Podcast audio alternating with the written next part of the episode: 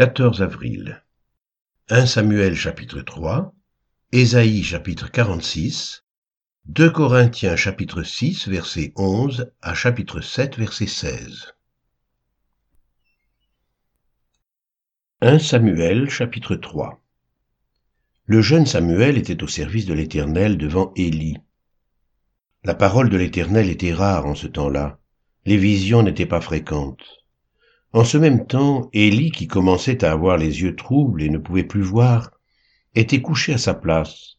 La lampe de Dieu n'était pas encore éteinte, et Samuel était couché dans le temple de l'Éternel, où était l'arche de Dieu. Alors l'Éternel appela Samuel, il répondit, Me voici. Et il courut vers Élie et dit, Me voici, car tu m'as appelé. Élie répondit, Je n'ai point appelé, retourne te coucher. Et il alla se coucher. L'Éternel appela de nouveau Samuel, et Samuel se leva, alla vers Élie et dit, Me voici, car tu m'as appelé. Élie répondit, Je n'ai point appelé. Mon fils, retourne te coucher. Samuel ne connaissait pas encore l'Éternel, et la parole de l'Éternel ne lui avait pas encore été révélée. L'Éternel appela de nouveau Samuel pour la troisième fois, et Samuel se leva, alla vers Élie et dit, Me voici, car tu m'as appelé. Élie comprit que c'était l'Éternel qui appelait l'enfant. Et il dit à Samuel, Va, couche-toi, et si l'on t'appelle, tu diras, Parle, Éternel, car ton serviteur écoute. Et Samuel alla se coucher à sa place. L'Éternel vint et se présenta, et il appela comme les autres fois, Samuel, Samuel. Et Samuel répondit, Parle, car ton serviteur écoute.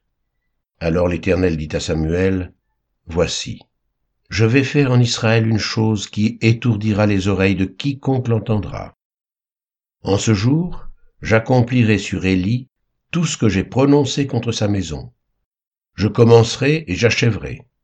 Je lui ai déclaré que je veux punir sa maison à perpétuité à cause du crime dont il a connaissance et par lequel ses fils se sont rendus méprisables sans qu'il les ait réprimés. C'est pourquoi je jure à la maison d'Élie que jamais le crime de la maison d'Élie ne sera expié, ni par des sacrifices, ni par des offrandes. Samuel resta couché jusqu'au matin, puis il ouvrit les portes de la maison de l'Éternel. Samuel craignait de raconter la vision à Élie. Mais Élie appela Samuel et dit, Samuel, mon fils. Il répondit, Me voici. Et Élie dit, Quelle est la parole que t'a adressée l'Éternel? Ne me cache rien. Que Dieu te traite dans toute sa rigueur si tu me caches quelque chose de tout ce qu'il t'a dit. Samuel lui raconta tout, sans rien lui cacher. Et Élie dit, c'est l'Éternel, qu'il fasse ce qui lui semblera bon. Samuel grandissait, l'Éternel était avec lui, et il ne laissa tomber à terre aucune de ses paroles. Tout Israël, depuis Dan jusqu'à Beersheba, reconnut que Samuel était établi prophète de l'Éternel l'Éternel continuait à apparaître dans Silo, car l'Éternel se révélait à Samuel dans Silo par la parole de l'Éternel.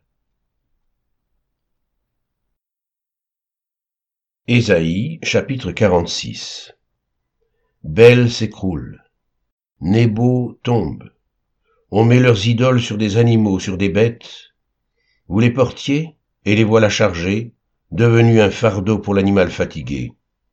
Ils sont tombés, ils se sont écroulés ensemble. Ils ne peuvent sauver le fardeau, et ils s'en vont eux-mêmes en captivité. Écoutez-moi, maison de Jacob, et vous tous, reste de la maison d'Israël, vous que j'ai pris à ma charge dès votre origine, que j'ai porté dès votre naissance. Jusqu'à votre vieillesse, je serai le même. Jusqu'à votre vieillesse, je vous soutiendrai. Je l'ai fait, et je veux encore vous porter, vous soutenir, et vous sauver. À qui me comparerez-vous pour le faire mon égal? À qui me ferez-vous ressembler pour que nous soyons semblables? Ils versent l'or de leur bourse et pèsent l'argent à la balance. Ils paient un orfèvre pour qu'il en fasse un dieu, et ils se prosternent et adorent. Ils le portent, ils le chargent sur l'épaule, ils le mettent en place et il y reste. Il ne bouge pas de sa place. Puis on crie vers lui, mais il ne répond pas. Il ne sauve pas de la détresse. Souvenez-vous de ces choses, et soyez des hommes. Pécheurs, rentrez en vous-même. Souvenez-vous de ce qui s'est passé dès les temps anciens, car je suis Dieu, et il n'y en a point d'autre. Je suis Dieu, et nul n'est semblable à moi. J'annonce dès le commencement ce qui doit arriver, et longtemps d'avance ce qui n'est pas encore accompli. Je dis mes arrêts subsisteront, et j'exécuterai toute ma volonté. C'est moi qui appelle de l'Orient un oiseau de proie, d'une terre lointaine un homme pour accomplir mes desseins. Je l'ai dit et je le réaliserai, je l'ai conçu et je l'exécuterai. Écoutez-moi, gens endurcis de cœur, ennemis de la droiture. Je fais approcher ma justice, elle n'est pas loin, et mon salut, il ne tardera pas. Je mettrai le salut en Sion et ma gloire sur Israël.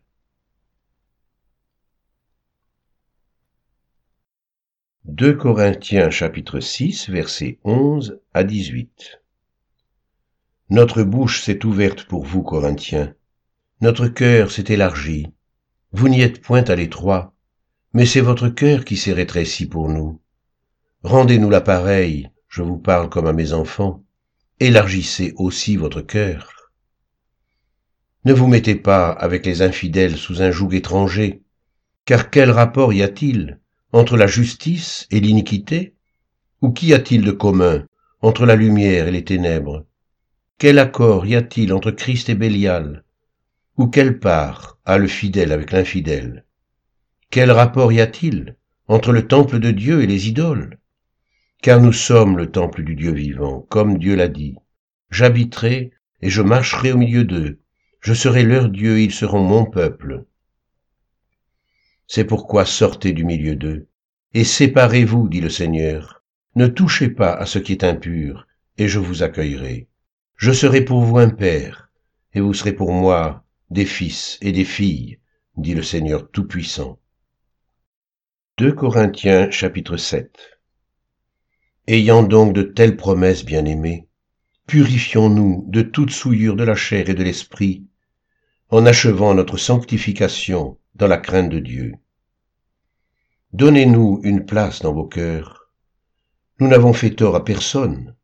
Nous n'avons ruiné personne. Nous n'avons tiré du profit de personne.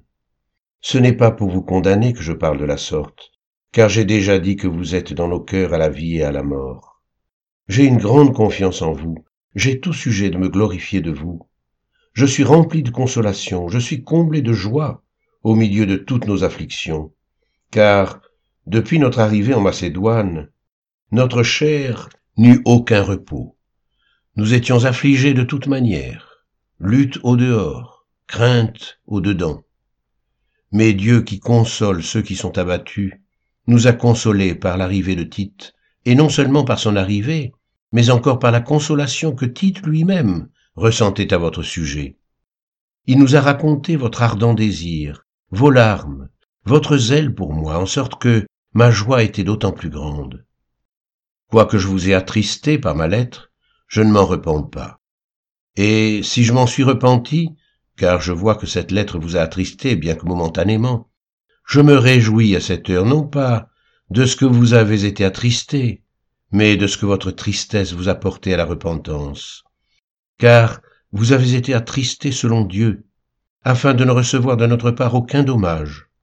En effet, la tristesse, selon Dieu, produit une repentance à salut, dont on ne se repent jamais, tandis que la tristesse du monde produit la mort.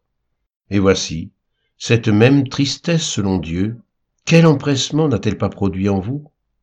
Quelle justification, quelle indignation, quelle crainte, quel désir ardent, quel zèle, quelle punition? Vous avez montré à tous égards que vous étiez pur dans cette affaire. Si donc je vous ai écrit, ce n'était ni à cause de celui qui a fait l'injure, ni à cause de celui qui l'a reçu. C'était afin que votre empressement pour nous soit manifesté parmi vous devant Dieu. C'est pourquoi nous avons été consolés. Mais outre notre consolation, nous avons été réjouis beaucoup plus encore par la joie de Tite, dont l'esprit a été tranquillisé par vous tous. Et si devant lui je me suis un peu glorifié à votre sujet, je n'en ai point eu de confusion. Mais, comme nous vous avons toujours parlé selon la vérité, ce dont nous nous sommes glorifiés auprès de Tite s'est trouvé être aussi la vérité. Il éprouve pour vous un redoublement d'affection au souvenir de votre obéissance à tous et de l'accueil que vous lui avez réservé avec crainte et tremblement, je me réjouis de pouvoir en toutes choses me confier en vous,